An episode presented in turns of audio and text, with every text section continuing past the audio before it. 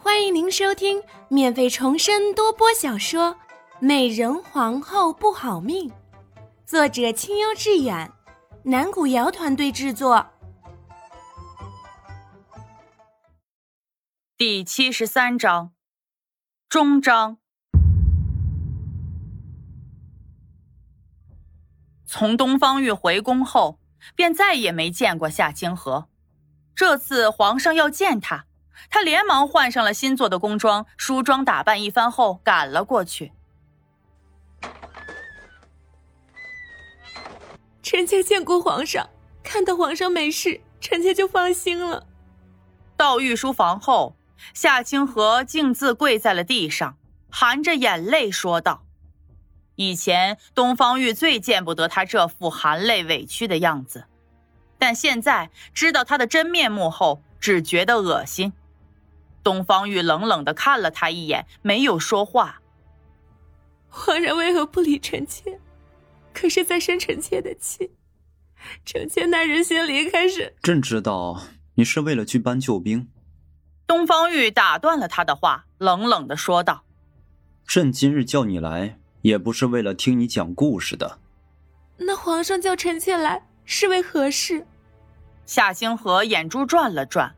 伏在地上，柔声的问道：“朕听说，你这两日一直在找个狗奴才，朕今日便替你寻了来。”东方玉说着，冲着外面大喝一声：“王大喜，将刁人带进来！”听到这个名字，夏清河当时就有些慌了。在看到被打得已经不成人形的刁友人后，他吓得忍不住跌坐在了地上。清妃。为何如此慌乱？可是做了什么见不得人的事？东方玉冷声问道。皇皇上说笑了，臣妾不过是看他这个样子，感到有些害怕罢了。夏清河连忙重新跪了起来，小心的回答道：“是这样吗？那为何朕从这狗奴才房间里搜出了朕送妙龄的梅花琉璃钗？”一番审问过后，这狗奴才竟说是你将妙龄推下井中后，命他把妙龄的东西处理掉的。听到这话，夏清河更紧张了，他连忙抬起头来，着急的说道：“臣臣妾没有，臣妾怎么会那样对妹妹呢？定是这狗奴才，他想做大内总管，臣妾没有允他，他才会这样冤枉臣妾的。那冷宫井中的女尸又是怎么回事？”东方玉继续追问道：“什什么女士？臣妾怎会知道？定是那狗奴才自己做了坏事，知道皇上宠爱臣妾，这才想推到臣妾头上来的。”夏清河说着，跪着向前几步，痛呼道：“臣妾冤枉，臣妾着实冤枉啊！”哎，娘娘，你怎的将所有罪名都推在奴才身上了？奴才做那些坏事，可都是听您的旨意办的呀！刁有人跪在地上，疼得瑟瑟发抖。狗奴才，你闭嘴！你以为你把本宫拉下水，皇上便会听你的吗？本宫从小与皇上相识，曾救过皇上的性命，皇上最知道本宫的品性。我们二人之间的关系，岂是你想挑拨便能挑拨得了的？夏清河扭过头去，恶狠狠地瞪着刁有人，喊道：“夏清河，事到如今，你还想用小时候的事情来蒙骗朕吗？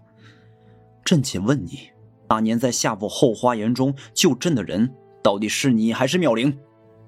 听到东方玉这么问，夏清河当即愣在了当场。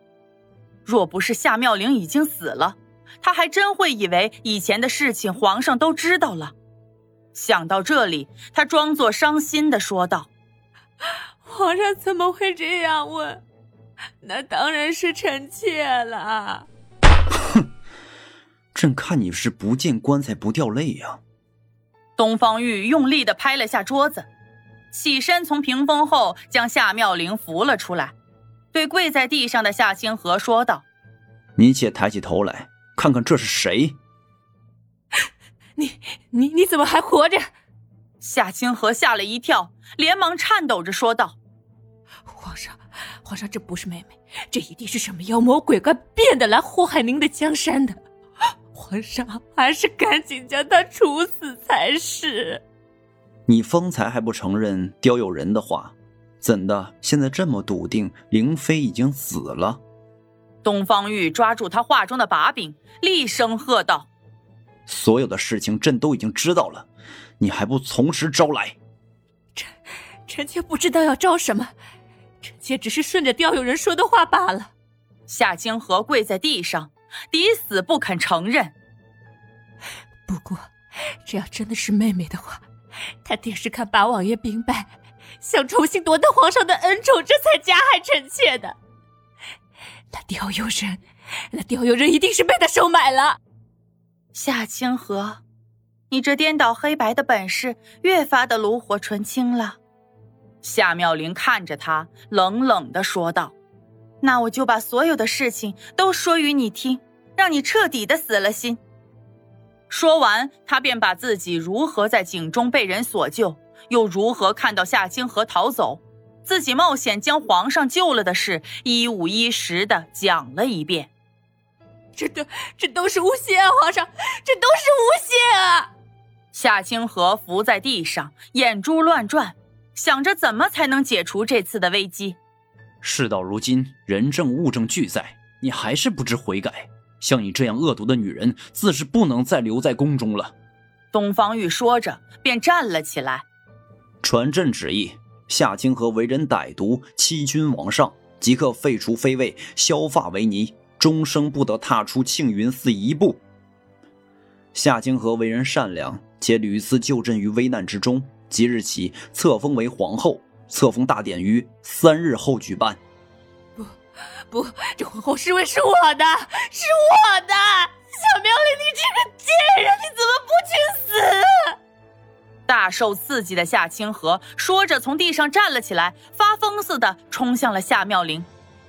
东方玉眼疾手快的将夏妙玲拉到了自己的怀中，伸脚便踹向了夏清河。夏清河痛呼一声，便倒在了地上。夏清河，你再胡闹，朕定将你凌迟处死。若非妙玲替你求情，你以为你还能留下一命吗？说着。东方玉看向王德喜，喝道：“还不将那罪妇拉下去！”三日后，夏妙玲正式被册封为了皇后。册封大典结束后，王德喜神色匆匆地从外面走了进来。可是有什么事情？东方玉沉声问道：“是庆云寺的那位。”今日看守的嬷嬷来报说，他在房中自缢了。王德喜小心翼翼地回答：“真是晦气，这恶毒妇人偏挑今日自尽。